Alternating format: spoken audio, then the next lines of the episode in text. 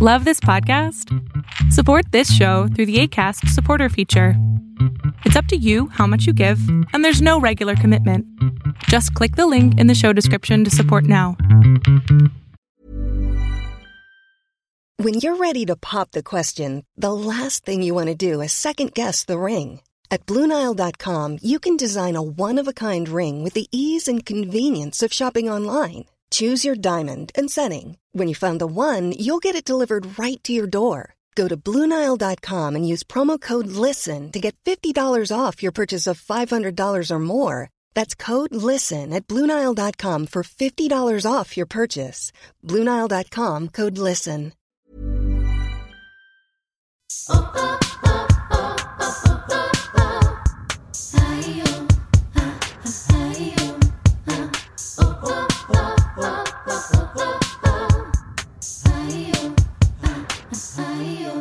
Hola amigas, ¿cómo están? Bienvenidas a un nuevo episodio de Yo Mujer. Bienvenido sea noviembre. Bueno, ya estamos casi a la mitad de noviembre. Ya se siente, ¿verdad? Que se va a acabar el 2020. Yo la verdad es que mucha gente dice, no, no hay que contar 2020. Nada, sí hay que contar 2020. 2020 estuvo culero. O sea, estuvo psycho, amigas. Entonces, ¿cómo no contar lo malo? Ya, hombre, siempre uno quiere contar lo bonito. Ya, cuente usted también lo malo. Cuando tengas hijos, a decir, no, mira, pues en el 2020 hubo una pandemia, que ya, ya te oí, ya te oí. Entonces, pues les decía, muchachas, cuente usted también los baches, porque de los baches también se aprende. Oigan, el día de hoy estoy emocionada porque está conmigo mi queridísima Paola Gómez. ¿Quién es Paola Gómez? Bueno, Paola Gómez es tu mentirosa favorita. Paola, güey, bienvenida yo mujer. Eh, estoy ultra feliz. Siempre veía que ahora tengo de invitada tal, ahora vengo, tengo de invitada tal y yo, ¿yo cuándo me voy a tocar a mí? Ay, mana. Oigan, Paola Gómez es una amiga actriz. Les dije la mentirosa favorita, no porque Paola diga muchas mentiras. Espero que no, Paola Gómez. No, de hecho soy mala para mentir. no, pero es que, güey, ¿cuántos años llevas en mentiras? Ya, dímelo. Pues mira, llevo, a ver, puntualmente te voy a decir, cumplí, cumplo 11. En este, acabo, acabo de cumplir 11, el 8 de noviembre. Di mi primera función. ¿Qué, güey? ¿11 años en mentiras? O sea, obvio has hecho todos los papeles de arriba abajo. El que más has hecho supongo que es Lupita, ¿o qué? Sí, he hecho todos los personajes. Lupita, bueno, sí, Lupita creo que me lo sé mejor que mi, mi, mis datos personales. aplicas o sea, la de la, aplicas la de la de en tu password del, del mail así de Lupita 1900. Guadalupe no para nada no no no sería muy fácil de adivinar Oye, bienvenida, bienvenidas. Estoy súper contenta de tener la oportunidad de platicar contigo. Siento que tenemos vidas paralelas un poquito. Estudiamos en la misma escuela en New York y como que hemos andado los mismos senderos del teatro mexicano, pero nunca nos habíamos cruzado. Y qué alocado que ahorita que hicimos lo de artistas en incógnito, por fin pudimos trabajar juntas y ni tan juntas, mana. Porque... Claro. Sí, exacto. Juntas nivel pandemia. Pero bueno, sí, juntas de alguna manera. Y qué chistoso, porque yo también muy emocionada de que, de que me hayas invitado. Y cómo es que a partir de un monólogo a distancia puedes sentir conexión con alguien. Eso a mí me pareció rarísimo y espectacular al mismo tiempo. Y justo creo que fue lo que nos pasó en este proyecto. Sí, es que, a ver, para que les dé un poquito de backstory, amigas, ustedes que nos escuchan, Paola y yo estuvimos en un show, ejercicio creativo que se llamó Artistas en Incógnito y básicamente era que escribíamos monólogos 10 artistas, había un sorteo y nos sorteábamos el monólogo para actuar.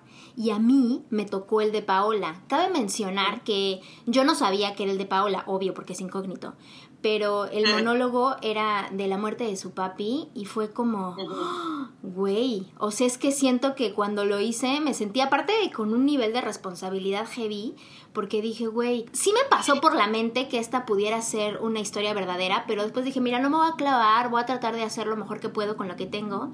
Y ya después, cuando me enteré que eras tú, y cuando me enteré que había sido verdad, dije, no, no manches, o sea, me sentí conectada a ti increíble, increíble, increíble, que evidentemente no tengo idea, o sea, no, no, no alcanzo a entender lo que se debe de sentir perder a un papá. Yo todavía tengo a mi papá, pero lo que te puse en aquel mensaje, ¿no? Que nos, que nos mandamos, o sea, volverlo arte, de alguna forma como darle fe y testimonio a que ese momento sucedió. Eh, no sé, me hizo sentir especial y me hizo compartirte un, un bálsamo de amor de mi corazón a tu corazón.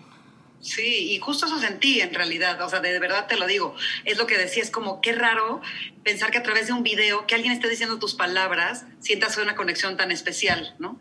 Y, y como bien dijiste, hacerlo arte, lo que decías hace un momento de, no hay que contar el 2020, no, por supuesto que hay que contarlo. Y mira que el 2020 mi papá se fue, ¿no? No es como que es algo de alegría, pero sería como no darle lugar al duelo también. Lo, difícil de haber perdido a mi papá no fue solo perderlo, porque le hice este, este monólogo como a manera de homenaje, sino lo, que, lo difícil fue que ahora entiendo por qué son los velorios, ahora entiendo por qué la gente se da un espacio para convivir con otras personas que te abracen. O sea, lo entendí por primera vez de primera mano, ¿no? En carne propia. Y ahora en el silencio de la pandemia, ¿no?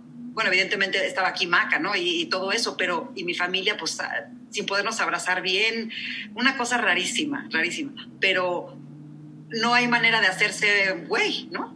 Entonces, en el, siempre digo que en el silencio suenan fuertes los pensamientos. Y no había manera de, de borrar esos pensamientos y de no escucharlos. Entonces, fue un duelo muy consciente, pero fíjate qué curioso, rodeada de muchísimo amor, mucho más amor del que a lo mejor hubiera tenido presencial.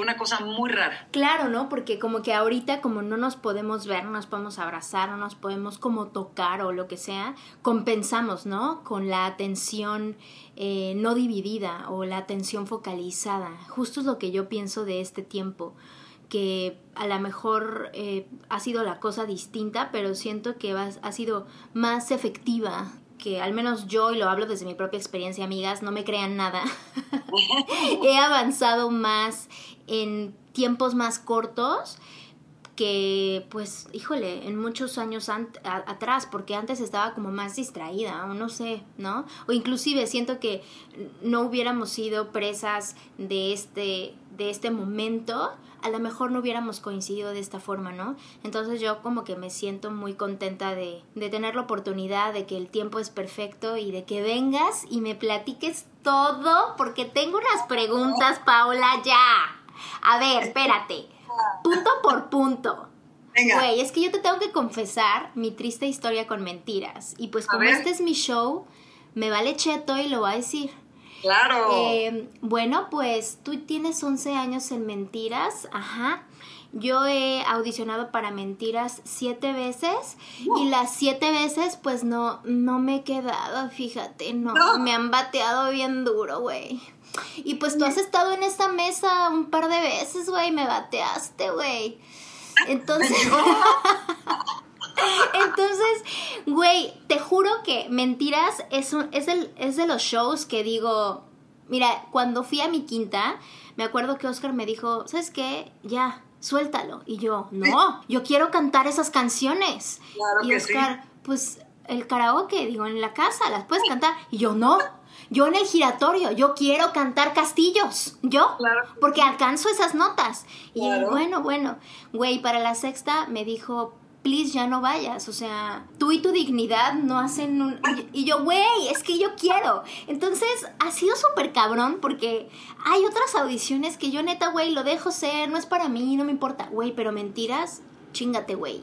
O sea, digo, ¿por qué? ¿En qué momento, no? No entiendo por qué no estás ahí. O sea, digo, ahorita entiendo que no estás en México, lo que sea, pero no entiendo por qué no. O sea, es que sabes qué creo. perfecto en los personajes. He tenido mala suerte, mala suerte, Paula. O sea, he hecho muy buenas audiciones. La última audición, ya la de broma, güey, fue esta de para, para mentiras, esto como gran formato, ¿no?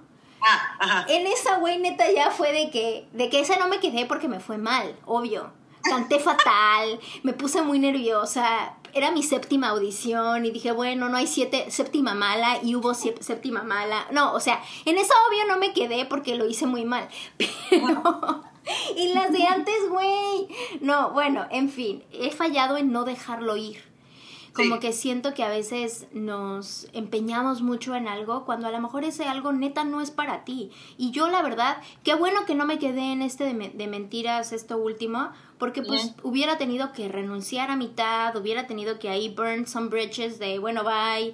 Y, o sea, qué bueno que no. Pero es que hasta que no lo ves a la distancia, güey. Pero, a ver, por ejemplo, algo que me encanta de ti es que tú, por ejemplo, no eres el molde preestablecido de como la leading lady, ¿no? De la leading girl. Pero, güey, siempre te quedas en todo. ¿Qué pedo? No, no, que te sorprenderías. Claro, llevo 11 años en mentiras y la gente piensa que yo me quedo en todo. Pero no me quedo en todo, pero para nada. Soy malísima audicionando. No, no vean este video, este, castineras.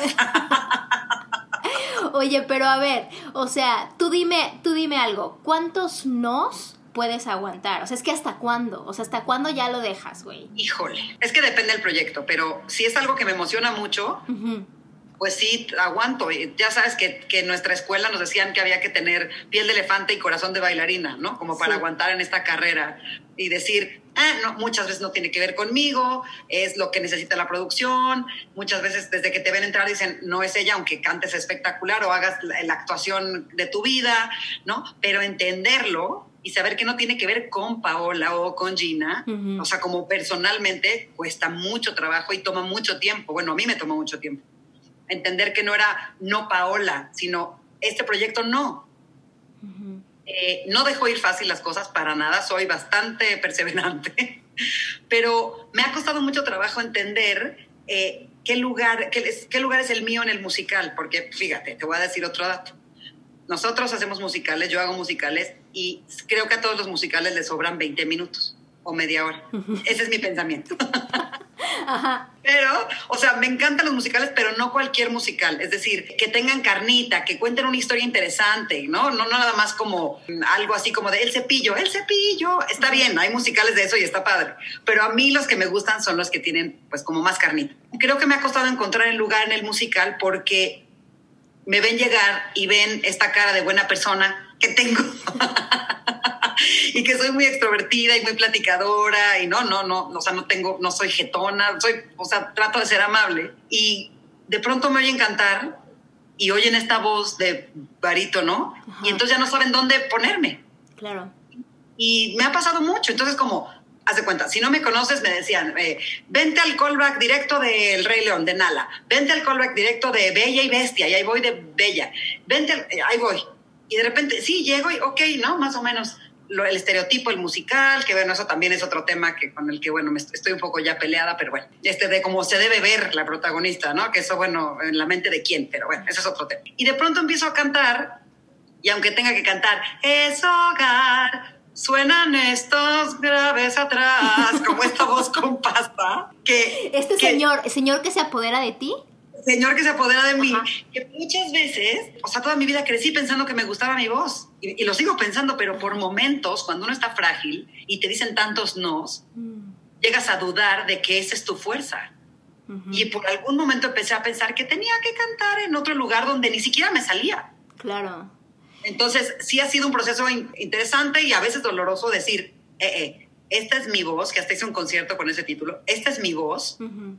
y está chingón que sea mi voz, ¿no? No, no puedo pensar que no está padre. Así como quien sufre de eh, que, este, que el cuerpo y que si no sé qué, que son puras tonterías, ¿no? O sea, bueno, no tonterías, pero hay gente que sufre de eso que yo digo, todos los cuerpos son una perfección. Así me pasaba a mí con mi voz de repente, en el musical. Algo que siempre ha sido algo lindo, de pronto, como no encajaba en los personajes que ellos decían que eran para mí, pues entonces ya no era algo lindo. Oye, ¿y cómo encontraste, como, cómo, cómo te paraste en esa verdad? Por ejemplo, yo nunca he tenido una disociación, ¿no? De físicamente, cuando me ven y abro la boca, dicen sí. O sea, nunca, nunca, nunca hay una disociación de cómo suena mi voz a cómo me veo en mi cuerpo, ¿no? O sea, estoy en un cuerpo pequeño, mido unos 57, soy un tapón. Evidentemente, al abrir la boca voy a cantar agudo, ya lo sabes. O sea, no, no o sea, ¿ves?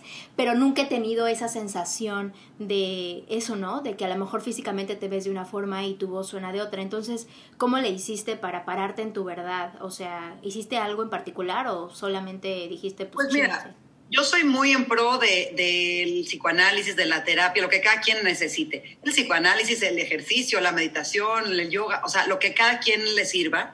Pero yo en particular soy muy pro del psicoanálisis. Llevo muchos años en psicoanálisis, me gusta mucho el tema, porque creo que mm, esto de, es que está loco y por eso es genial en escena, no. A mí me parece que la locura a atenderse en las terapias y la genialidad del escenario. ¿no? Porque entonces ya ahí se mezclan cosas con que la gente se pone agresiva y otro tipo de cosas que creo que no van en, el, en, el, escenario, yo. Pero sí he trabajado mucho ahí en reconocerme y saber que eso es lo lindo de mí, porque además gente que no me conoce, sin, sin sonar soberbia en ningún sentido, es como, ay, qué padre tu voz, ¿no? O sea, qué padre tu voz al hablar o qué padre tu timbre. Y de pronto yo empezaba a sufrir de, ¿por qué yo no sueno allá, ¿no? Donde dicen los, los del casting o los directores de casting que tienes que ser.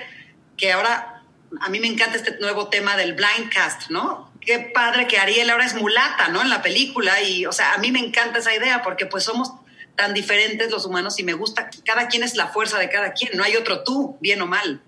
Y habrá quien diga, Paola, me encanta, y habrá quien diga, no me gusta, pero eso está precioso. Pero nunca dudar de eso. Y sí me ha costado mucho trabajo y muchos años de, darme valor y saber que, que, yo, que eso está padre, lo que yo tengo. Es que, ¿sabes qué creo que pasa? Que desde que tengo uso de razón, hay una definición, por ejemplo, mía, ¿no? Nací niña, va a la escuela, se porta bien o se porta mal. Decide ser la profesión, ¿no? Enfermera, licenciada, doctora, actriz, periodista, ¿no? Y luego ya yo escogí ser actriz. Entonces ya una vez que eres actriz, ah, pequeña, es soprano, tiene timbre lírico, o sea, como que todo el tiempo están metiéndote en estas cajas preestablecidas y a ver, entiendo que la sociedad y los sistemas de alguna forma funcionan así para tener armonía, ¿no? Pero a mí hasta cierto punto, Paula, eso me ha destruido brutal porque yo te lo cuento así a tono personal, igual, sin pecar de soberbia, soy muy buena para muchas cosas. Soy muy buena para cantar, soy muy buena para actuar, pero también soy buena para, para escribir, para crear, pero también soy buena para producir, soy buena con los números, puedo ejecutar y administrar. O sea, tengo muchas, muchas cosas que son assets, ¿no? Que a lo mejor si los hubiera perseguido más de fondo, pues hubiera dado frutos en otras cosas, ¿no? Pero a mí, por tener que definirme en una cosa, estuve muy peleada con, ah, no, no, no, no, me tengo que enfocar a una sola cosa porque no puede ser todo, cuando en realidad hay tiempo para todo. O sea, hay tiempo para pulir este talento, ¿no? Y que te pueda dar frutos. Y luego sin querer puedes dar, con esos frutos, darle cabida a otra cosa, ¿no? Entonces, esta parte de definirte por lo que haces un día y creer que esa es la historia de tu vida, híjole, a mí no o sea, hasta el día de hoy, si me preguntas qué hago, mira, no sé, estoy improvisando, estoy improvisando. Y creo que cuando alguien te dice que tiene idea de lo que está haciendo en su vida, pues te miente. Claro que sí, porque además todo, cada día es un, reto nuevo al que te enfrentas, ¿no? Y entonces, o, esta situación de, eh, es esto mismo, ¿no? Como algo tan trillado como decir la etiqueta para todo, ¿no? La, tienes que, como dices, tienes que caber en esta caja necesariamente, o tienes que eh, entrar en esta ropa, o tienes que, ¿no? Esos, esos estereotipos a, que nos ha puesto la sociedad, que como dices, en muchos sentidos es positivo porque da lineamientos para más o menos tener orden, pero hay otros tan castrantes y tan dolorosos para, para todos nosotros y, nosotros permitimos entrar ahí. O sea, hice hace algunos años, un par de años, una certificación para ser coach de salud porque me encanta el tema de la alimentación y estas cosas. Y decía que, ¿por qué nos daba miedo este, stand out? ¿Por qué nos daba miedo sobresalir? ¿no? O ir en contra de la corriente. ¿Por qué decía, no, todos los peces van para acá? No, ¿qué tal que yo quiero nadar para acá? No, es por rebeldía, no es por eh, revolucionaria, no. A ver, déjame ver si la corriente para acá tiene otras alternativas para mí, ¿no? Entonces, y me encantó porque nos han enseñado que tenemos que ir aquí. Y, en muchos sentidos sí, pero en, los, en, lo que uno desea y en, sobre todo en la apreciación personal, me parece que, que no. No, es como justo lo que dices, es personal, o sea, seguir tu, tu instinto, ¿no? Seguir lo que, lo que te mueve, lo que te prende, lo que te pone, pues es una cosa súper personal, ¿no? Y, y por ejemplo, a ver, tú, que a mí algo que se me hace fascinante de tu vida, Paula, es esta parte de que, a ver, o sea, güey, A mí algo que no me enseñaron en la carrera fue a repetir más de 100 veces una misma obra, güey. O sea, yo lo que me digas, güey, perfecto, todo súper chido, el musical, órale, chingón, el teatro bien padre, güey. Pero yo cuando llego a la función 100, me quiero matar, Paola. Porque ya lo que aprendí, ya lo aprendí, ya lo que me enseñó el personaje, güey, ya. O sea, de que ya, güey. O sea, yo he aprendido los valores de, del oficio y, los valores de la vocación en la repetición, ¿no? Donde pues sí te acercas a unos niveles de perfección estúpidos, o sea, algo increíble, ¿no?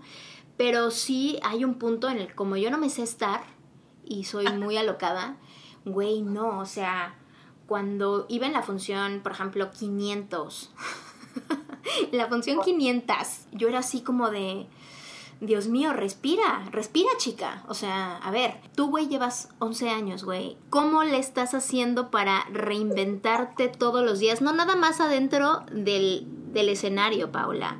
Porque ahí siento que hay un, una cierta libertad adentro de esto, de esta arenero, ¿no? Como que ya sabes. ¿Cómo te reinventas todos los días como para que la monotonía no te lleve al carajo? Sí, pues mira, sí, sí es un tema, la verdad, porque por lo pronto en el escenario, lo que, lo que me dedico ahora, cada vez que subo a hacer a Lupita, por ejemplo, que es la que más veces he, representado, es buscar la fragilidad de ese personaje. O sea, ya no es aquí me paro, aquí digo, aquí me quito el saco. No, no, no. Eso está tatuado en mi alma, ¿no? O sea, eso no, no. Pero buscar qué fragilidad tiene ese día ella, a lo mejor en serio, en serio está enojada, a lo mejor en serio está triste, a lo mejor en serio está de simple y usa, ya como loca, pero ya usarlo como, o sea, meterme ahí a esa piel de ese personaje y ver qué es lo frágil ese día para ella, porque si no, naturalmente acabo diciendo los diálogos en automático, o sea, casi se me salen, es una cosa muy rara. Y te digo una cosa loquísima, a veces estoy normal así antes de la función y cuando hasta que me ponen la peluca digo, ay, como que ya, como si me faltara una parte, así te lo digo, una cosa muy, muy loca. Pero bueno, eso me pasa pues de tanta repetición. Y en la vida diaria, o sea, llevo 11 años, pero a partir del año pasado empecé a, ir nada más una vez a la semana, porque sí estaba en un lugar cómodo, por un lado, porque pues tengo trabajo hace 11 años en teatro, eso no se puede decir muy comúnmente, ¿no? O sea, no es común. existe, no existe no existe. Entonces, era una parte cómoda y era una parte cómoda de no ponerse a crear, porque cuando uno se pone a crear, porque aunque yo también no me sé estar, como bien dices, eh, era una parte cómoda de mm, cuando no te arriesgas, pues no hay nada que perder, ¿no? Y entonces, pues sí, estaba, dije a mi mamá, en el huevo calientito, ahí adentro, ¿no? Sin arriesgarme a ninguna cosa. Hasta que dije, a ver, porque yo siempre decía, cuando cumpla tantas representaciones, eh, me voy a ir porque ya no puede ser. Cuando cumpla, hasta que dije, ya, ya, deja de ponerte deadlines que ni estás cumpliendo y vete por día como la vida misma. Entonces, ¿qué quieres? Ok, a partir de este año ya no quiero venir diario porque estoy muy cansada. Perfecto. Entonces hablé con la producción, jefe, necesito venir una vez a la semana nada más. Sí, pero Pau, no, bueno, pues evidentemente no te puedo pagar lo mismo que gana semanal que si gana, ¿no? En una función, no importa. Porque yo siempre estaba esperando como, ah, ahora que venga el proyecto tal, pues este, ya entonces me voy. No, no. Y entonces tuve que hacer esa pausa y decir, aunque no tenga otra cosa, te vas. Porque al no tener otra cosa, te mueves. Porque entonces estás en un lugar de, de incertidumbre y entonces si no das el paso, te caes. Y eso hice. Salí, o sea, voy nada más una función a la semana y entonces empecé a tener vida, pon tú, o sea, vida de puedo ir a una comida, porque esto también es Paola, ¿no? No solo trabajo, trabajo, trabajo, que me encanta, pero también, ay, puedo ver más seguido a mi familia, ah, puedo ver más a mis amigos, porque mi mundo era completamente, deja todo el teatro, mentiras. O sea, se había convertido en un círculo precioso, la verdad, pero pues no veía más que ahí. O sea, no, sabía más que ahí. Con ellos me iba a comer, con ellos me iba de viaje, con ellos convivía en el teatro, con ellos hacía cenas. O sea, todo era decir. Y entonces lo que hice fue eso, como ese primer paso de salirme del confort. Y me sirvió mucho porque empecé eh, a hacer otras cosas. Dije, a ver, ¿qué, como dices, ¿qué más cosas me gustan a mí? A mí me gustan muchas cosas, no solo el teatro. Y entonces me metí a este curso y entonces empecé a hacer más castings de series, ¿no? Y entonces me dieron un personajito en una película y en otra, chiquit, cosas chicas, ¿no? Que ni me gusta decir cosas chicas porque personaje es personaje, aunque sea chico o grande. Pero empecé a como que yo a ver el mundo y el mundo a verme a mí de vuelta. Porque entonces mucha gente dice, no le hables a Paola porque está en mentiras. Claro. Pero sí requiere de un quitarte de lo cómodo, ¿no? Y arriesgarte, porque podría seguir ganando mi sueldo de bueno ahorita no ahorita todo está diferente pero pero podríamos seguir como antes sin riesgo pero sin, sin novedades tampoco Oye, ¿y cómo podrías decir tú que abrazas todo esto nuevo que quieres intentar, sí con esta sensación de incertidumbre, pero al mismo tiempo sin juicio, ¿no? O sea, en el caso tuyo que dices, güey, a mí me gusta la alimentación, pues me voy a ir a tomar este curso de alimentación. ¿Cómo abrazas eso sin juzgarte? Porque muchas de las, de las decisiones que no tomamos es porque dices, ay no, yo quién me creo para hacer esto, güey, yo seguro no lo voy a lograr, o yo, o sea, como que todo este diálogo interno de negatividad o y que no necesariamente tiene que ver que seas una persona negativa, sino que simple y sencillamente porque es algo nuevo, porque es una incertidumbre, no no lo abrazas de la misma forma que si sea algo que ya está en tu normal, ¿no? ¿Tú cómo le hiciste como para no juzgarte? Eh, cuando yo era chica, me acuerdo que le decía a mi mamá, es que no me va a alcanzar la vida para hacer todas las cosas que me gustan.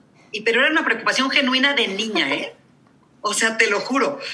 Y ella, que es una hermosura, siempre me dice, y me decía desde niña, me decía, tú puedes hacer lo que tú quieras siempre. Y si no, siempre hay vuelta atrás. O sea, no me gustó, Comper. Em, y me lo decía desde, desde lo más básico, como fui a casa de una amiga y ya no estoy cómoda y teníamos una clave de, ¿me traes mi suéter verde? De, ya me quiero ir. There's never been a faster or easier way to start your weight loss journey than with PlushCare. PlushCare accepts most insurance plans and gives you online access to board-certified physicians who can prescribe FDA-approved weight loss medications like Wigovi and Zepbound for those who qualify. Take charge of your health and speak with a board-certified physician about a weight loss plan that's right for you. Get started today at plushcare.com slash weight loss. That's plushcare.com slash weight loss. plushcare.com slash weight loss. Y no, ya me quiero ir de, porque no, yo no era para nada ermitaña, ni huraña, ni nada. Era como de, hay algo que no me dio paz. Y entonces siempre tuve ese respaldo de mis papás muy, muy claro y muy fuerte. Entonces, como que cuando me angustio de adulto, fíjate cómo se permean las cosas desde chiquito y se quedan ahí guardados todo lo que le dices a los niños. Cuando me angustio de algo, digo, ¿y si no? Para atrás. O sea, me refiero, me quito de ahí, ¿no? Es como deshacer, undo, ¿no? O sea, me quito, no pasa nada. Y este miedo de, ¿qué tal que me equivoco? ¿Por qué me voy a distraer de mi carrera si yo soy actriz? ¿Por qué voy a estudiar ahora esto? Bueno, y si no, ya me sirvió la experiencia. Y si no quiero, pues ya no quiero. Y no, y no suelo soltar las cosas o los proyectos o, ah, ya probé. No, no, no. Soy muy comprometidota y entregada, ¿no? Si no me gusta, bueno, ya, ya veré, pero no, nunca hubo este, este juzgarme como que me juzgo en otras cosas. En, en, las decisiones, si me equivoco, pues ni modo, me equivoqué y ya aprendí algo. Casi no me juzgo en eso. soy juzgona conmigo en otras cosas, claramente, como buen humano que somos, pero, pero en eso no, como que siempre tuve esa información desde niña y decía, y a la fecha me la repito, ¿eh? ¿No, que, ¿No te gusta? Bueno, pues dices, no, este, no, muchas gracias, ¿no? ¿Cómo diferencias entre cuando ya no estás a gusto de que, güey, ya me quiero ir, de le tengo que echar más ganas? Es que es como una línea súper, súper convencional entre neta no va conmigo, mi instinto me dice, salte de aquí a, estás saliendo de tu zona de confort y es, no estás a gusto y entonces no, no creces, ya sabes. O sea, yo te voy a decir cómo lo, lo, lo distingo yo y a ver si tú le, le das por ahí. Chécate, cuando estoy en una situación donde obviamente salí de mi zona de confort, ¿no? Entonces ya de entrada, pues estoy estresada, ¿no? Porque pues todo es nuevo y seguramente le estoy cagando durísimo por lo normal. Pero hay un punto en el que yo sé que podría, lo que dices tú, agarrar mis cosas e irme y decir, no me gustó, no estoy, no estoy cómoda, bye. Pero también sé que hay otro punto donde si me amarro y digo, esto es un momento y va a pasar y voy a estar bien, puedo crecer. Entonces, a mí, durante todo, toda mi vida, esas dos nunca las sabía reconocer. Era como, ay, ¿cómo sé si esto es incertidumbre y dolor porque estoy creciendo o esto es de, sal de aquí, Gina, te vas a morir?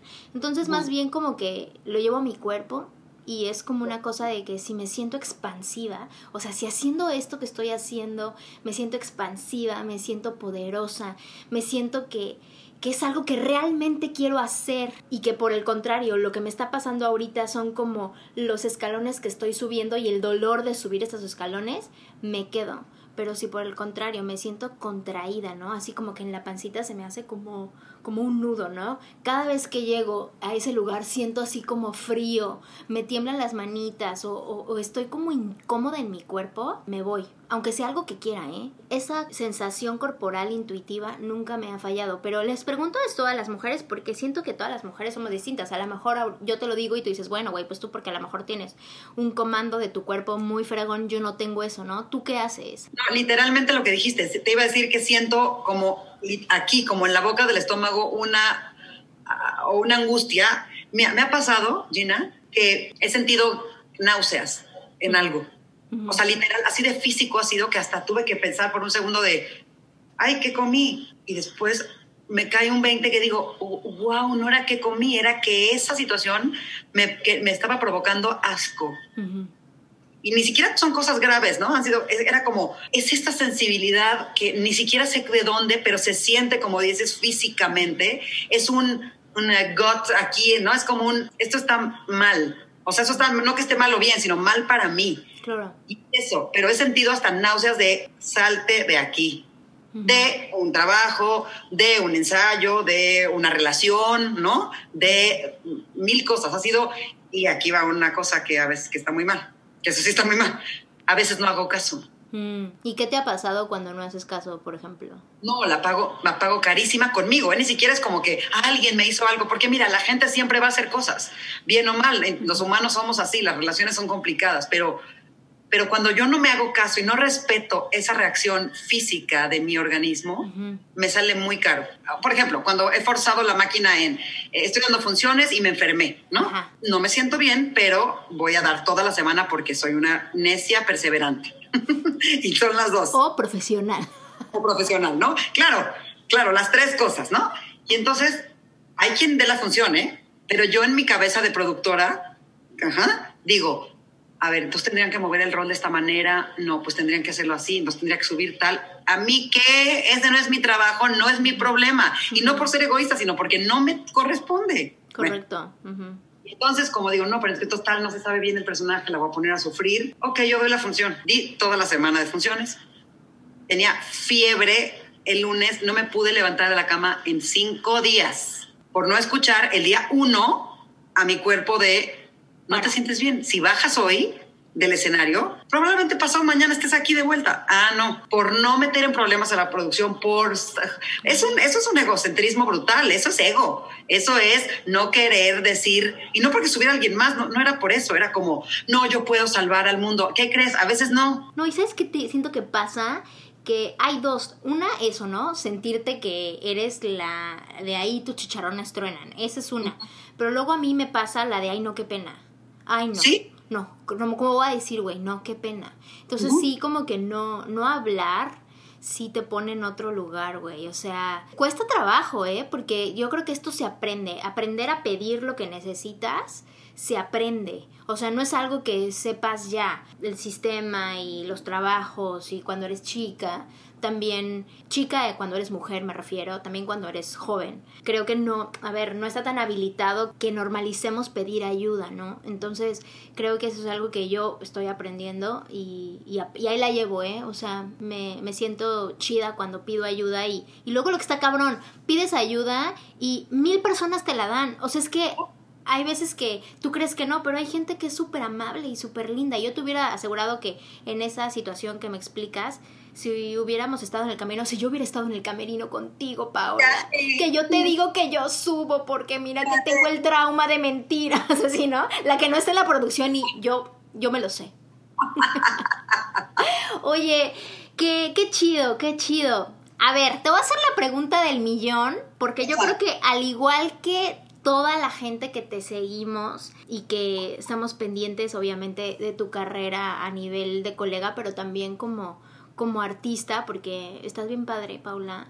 Ah. Güey, ¿en qué momento la gente te empezó a definir de una sola forma y tú trajiste esta, esta bandera de yo no soy esto o lo otro, yo soy Paola Gómez y, y por qué estás como con esta nueva eh, narrativa, específicamente de tu vida personal, güey. Que, by the way, amo a Maca, güey. Fan Maca mal. Bueno, ya, ese es otro episodio. Exacto, nos da para otro episodio. pues mira, a ver, vamos por orden, déjame ver por dónde empiezo. Cuando yo toda mi vida había salido con hombres, ¿no? Siempre he tenido pareja, o sea, parejas del sexo opuesto, toda mi vida. Nunca había sentido ninguna atracción por las chavas, ¿no? Por las mujeres, jamás. De hecho, sigo así. O sea, es, una cosa que ni siquiera lo sé explicar. Por eso, por eso cuando dicen como, pero entonces tú qué eres, bueno, ahí voy. Entonces un día me invita a salir Maca y yo pues le digo, todo el mundo, ay, te está tirando la onda. Y yo, bueno, pues no sé, a lo mejor no, no piensas que alguien que, o sea, necesariamente, a lo mejor sí, pero a lo mejor, o sea, no sé. Entonces voy a salir con ella, sí, sí, me caía perfecto, nos conocíamos, éramos, no amigas, pero conocidas. Bueno, yo salí, claro, me di cuenta en el momento uno que claro que era un date. O sea, tú así de, voy con una amiga y de repente, ay, no, espérate, ni siquiera la había visto. O sea, salí de mi casa, puse una, una pata fuera, un pie fuera de mi puerta y dije, no mames, por supuesto que eso es un date. ¿Pero qué? ¿Cómo supiste eso? O sea, de que tú, de que tú perifollada, güey, de que tú ya mega arreglada, ¿o cómo supiste? No, no, no, como que me dijo, ay, voy, no sé qué, y le dije, ay, si quieres yo llego, y me dijo, ay, paso por ti, está la vuelta. Ok, sí, o sea, pero entiéndeme, yo haría lo mismo por cualquier amiga. Paso por ti, si estamos a tres cuadras del lugar, ¿no? O sea, sí. O sea, no era ningún pensamiento de otro tipo. Pero cuando voy bajando la escalera para salir a la calle, o sea, como que digo, ay, ¿qué estaba yo pensando? Por supuesto que esto es un date, pero sentí algo en el cuerpo, lo que te estoy diciendo hace un momento, como algo de, ay, 100% es un date, ¿qué estaba pensando? Y ahí, mira, ahí está el ejemplo perfecto ahí ya tenía la opción de decir, no. no, es que me sentí mal, me voy a meter a mi casa. Fíjate que, fíjate que me, me acaba de agarrar, güey, ajá. O decir, voy y ya. Y entonces, claro, llegó por mí y ya, me subí al coche, me la pasé espectacular. Regresé creo que a las 6 de la mañana de platicar. Platicar, y, eran las 9 de la noche, ¿ok? Platicar. Ok. Fuimos a un lugar y a otro y nos cerraron ese y luego fuimos a otro, o sea, bueno, pero entonces, bueno, ya empecé a salir y claro, descubrí que, que sí, me estaba sintiendo eh, cosas particulares por ella, porque en ese momento no sabía qué era, ¿no? Era como, sí, o sea, siento como cuando me manda un mensaje como si me escribiera un güey, un cuate, pero pues no es, pero hasta que dije, más bien, desde la primera vez no juzgué ningún movimiento, ninguna, ningún sentimiento que estaba teniendo, no lo juzgué. Porque si hubiera juzgado cualquiera, desde el uno, desde donde me di cuenta que era un date, no hubiera salido. O sea, si hubiera pesado la, eh, pero la sociedad, pero lo que dicen las amistades o los familiares, o sea, si hubiera dejado, o yo misma, ¿no?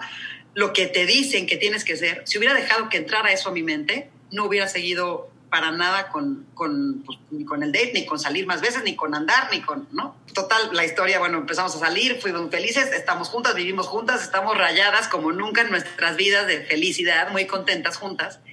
Y ahora mucha gente me pregunta eso como de, pues entonces tú qué eres, ¿no? Entonces digo, yo soy Paola Gómez.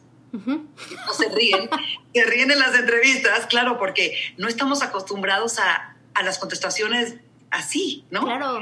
O sea, por ejemplo, un día estábamos en una alfombra roja y nos entrevistaron para algún medio, creo que era Javier Poza, justamente, que me cae perfecto. Y su reportero, oh, las hemos visto juntas últimamente, este, ustedes, ¿cómo va su amistad? Y yo, no, no es mi amiga, es mi novia. Y entonces, pero no lo dije peleando, yo no, no me gusta pelear, no soy agresiva, eso no me gusta. Le dije, no, no somos amigas, pues sí, claro que nos ves juntas. Y entonces me acuerdo que Javier en el programa dijo, bravo por decir las cosas como por su nombre, pues ¿no? Es como, ah, estos no se llaman este, vasos, son unos lentes, ¿no? O sea, así. Y sí, no, no es que me haya costado trabajo como de, ay, tengo que decir, sí en un momento, porque pues era un cambio importante en mi vida o diferente, ni siquiera solo algo diferente, pero esto de aprender a quitarte la etiqueta. Yo he tenido ese tema desde que si la voz, que si la, estatura, que si gorda, flaca, que si como debes de ser, que si el cachete, que si la nariz tiene que ser. No, no.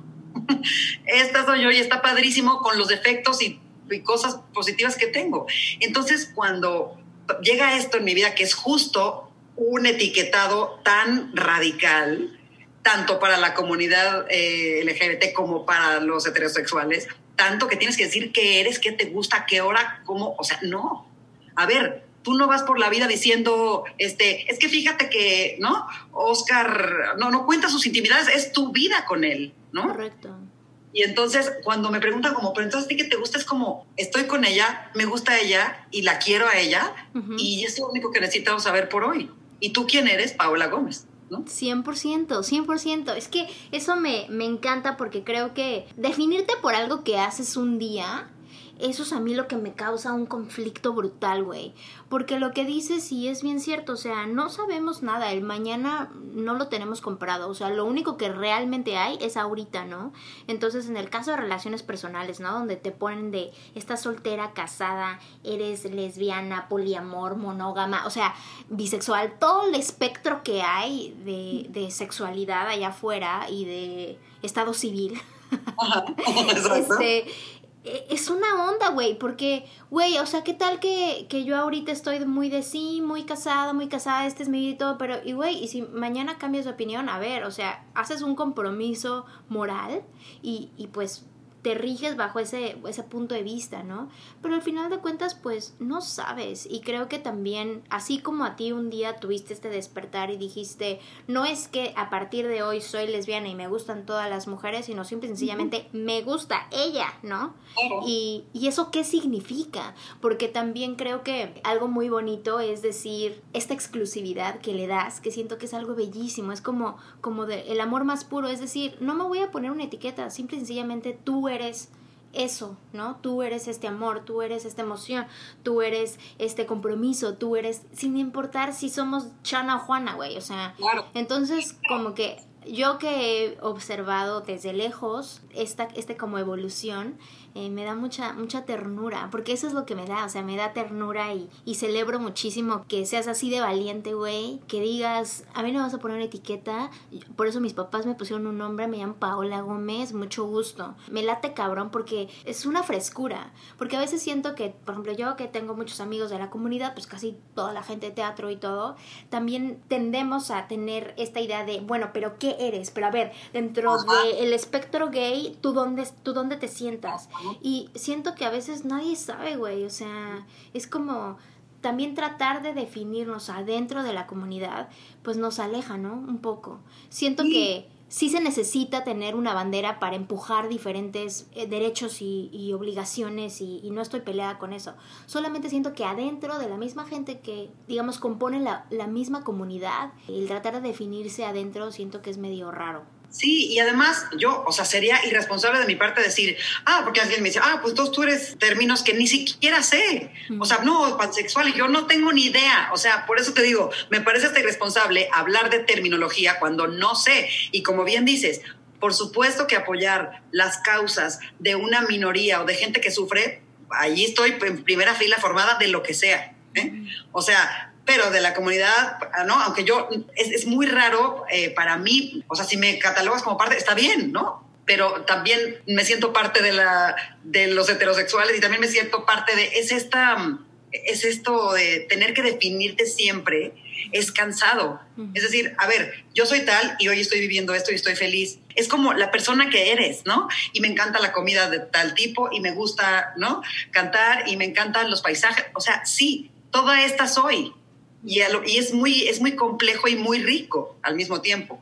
Pero te digo, me parecería hasta irresponsable decir, no, pues yo soy tal y entonces el gender queer y el no sé qué, o sea, ni siquiera sé.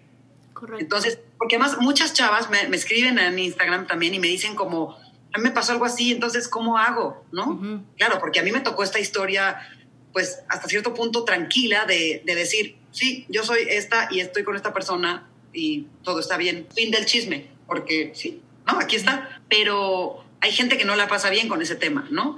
Y muchas veces es porque alguien más le dice que eso no debe ser, ¿no? Y muchas veces porque ellas mismas dicen como, es que entonces no sé, no quiero darle alas. Y entonces yo siempre, siempre digo, di las cosas, todo di, es decir, con la persona que estás. Eh, y si tuviste dudas de, oye, es que yo tengo dudas, o es que a lo mejor me gustas, pero no sé si mañana voy a estar pensando esto.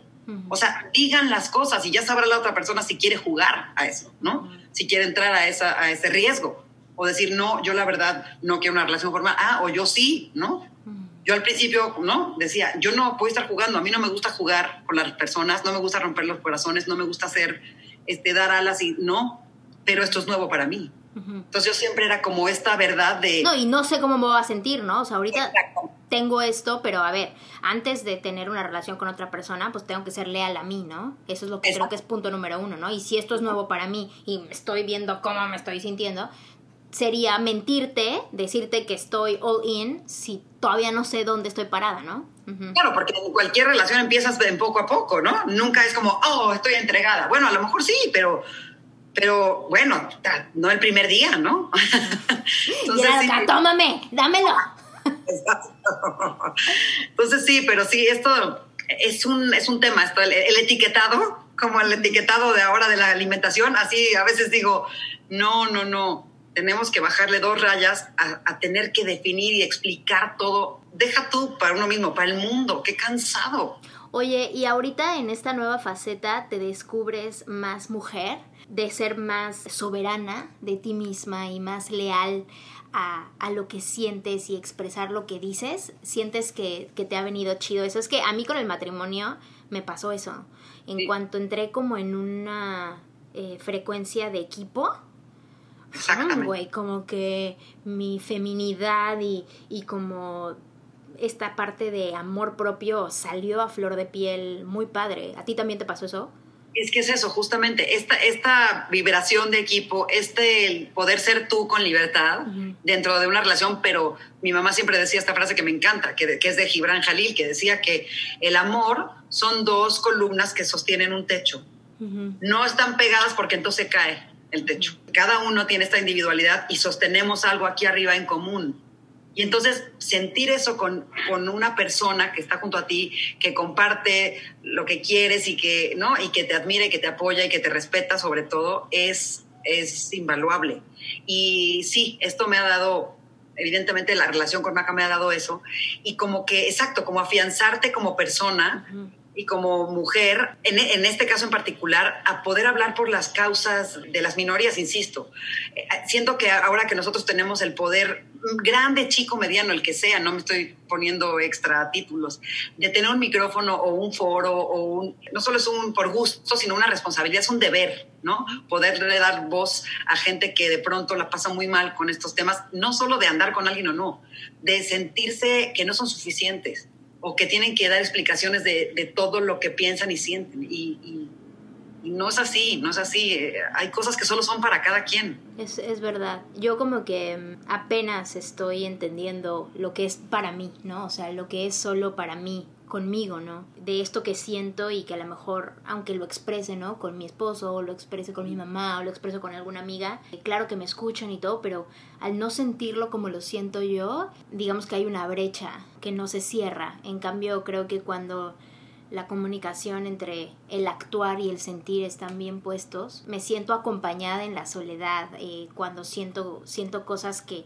que a lo mejor aunque te los platique y me conozcas de perfecto, cuando me los platico a mí misma, por así decirlo, digo, ah, pues sí, esto pasó, o ah, pues sí, así me sentí, o ah, pues sí, así recibí esta información. Y sobre todo, Paula, la parte de integrar la información o la, la experiencia o la discusión o el problema, ¿no? Porque en donde más he observado que, que tengo estos apegos conmigo misma para bien, es cuando estoy integrando algo nuevo, ¿no? Y me imagino que que cuando integraste esta, esta nueva información de que así eres y que en este momento estás parada en este lugar, no porque ahí estés el resto de tus días, sino porque simple y sencillamente en este, en este tiempo y en esta fase, esta es la mujer que eres ahora.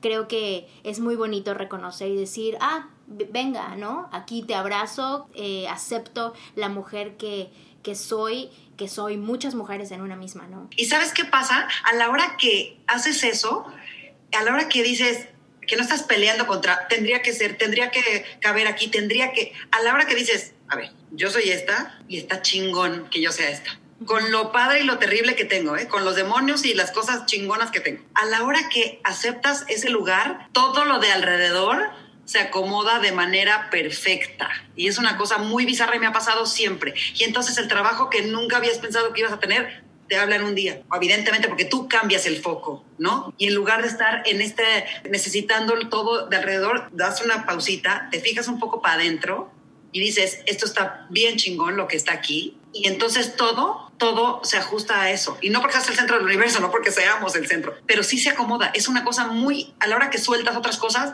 caen las cosas que nunca pensaste que hubieran caído.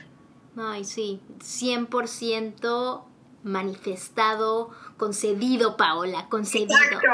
Oye, ha sido un súper gusto tenerte en el show, me encanta escucharte, te aprendo muchísimo, observándote de abajo hacia arriba, viendo tu grandeza de artista y también como amiga, así como mujer, estoy muy contenta por ti. Maca es una persona súper linda y me cae espectacular. Y pues obviamente eh, estar contigo, pues no mames la risa, güey. La risa que ha de haber en tu departamento, güey.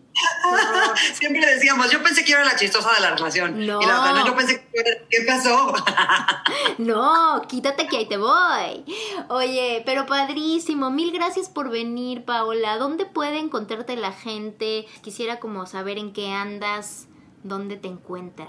Y pues bueno, hay, siempre me pueden contactar en Instagram. A veces tardo un poquito en contestar porque gracias a la vida la gente me escribe mucho porque y me gusta mucho la gente y me gusta que se acerquen. Me, encanta poder ayudar en lo que yo pueda, hasta comunicar, hasta poner un corazoncito, lo que sea. Entonces en Instagram estoy como arroba Paola Gómez MX, pero ahorita lo que, lo que le viene uno promocionando ¿eh? es, vamos a hacer una retransmisión de Papi Piernas Largas, que es una obra hermosísima, un proyecto hermosísimo que que me hizo aprender muchas cosas. Y la retransmisión es ya en el 15 de noviembre, o sea, ya en unos días. Entonces estoy, estoy, muy feliz porque nos fue muy bien en la primera parte, la primera transmisión, y ahora vamos a hacer una segunda transmisión para la gente que no la pudo ver, así que ojalá la puedan ver, está muy hermoso. Bueno, Mentiras ya regresó al, al presencial, entonces es la gente que con todas las medidas, entonces si la gente nos quiere ver al teatro, pues bueno, ahí estamos, ya veremos qué otras cosas van saliendo este año. Buenísimo, muchísimas gracias por venir al show, Paula, te adoro con todo mi corazón. A ti, amiga, que nos escuchas, gracias por escuchar este episodio hasta el final. Ojalá esta información que compartimos y el input que, tiene Paola de dejar de definirte y de más bien abrazar lo que sí hay y no estés buscando afuera lo que ya tienes adentro te plante la semilla de, de creer en ti, porque tú, así como estás ahorita, en este momento, eres perfecta, que no necesitas nada más.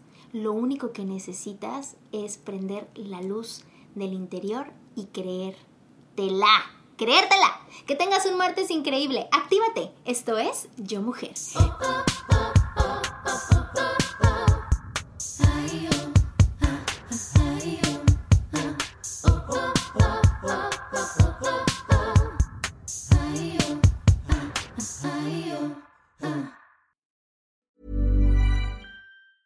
Normally, being a little extra might be a bit much, but not when it comes to healthcare. That's why United Healthcare's Health Protector Guard fixed indemnity insurance plans, underwritten by Golden Rule Insurance Company, supplement your primary plan so you manage out of pocket costs. Learn more at uh1.com.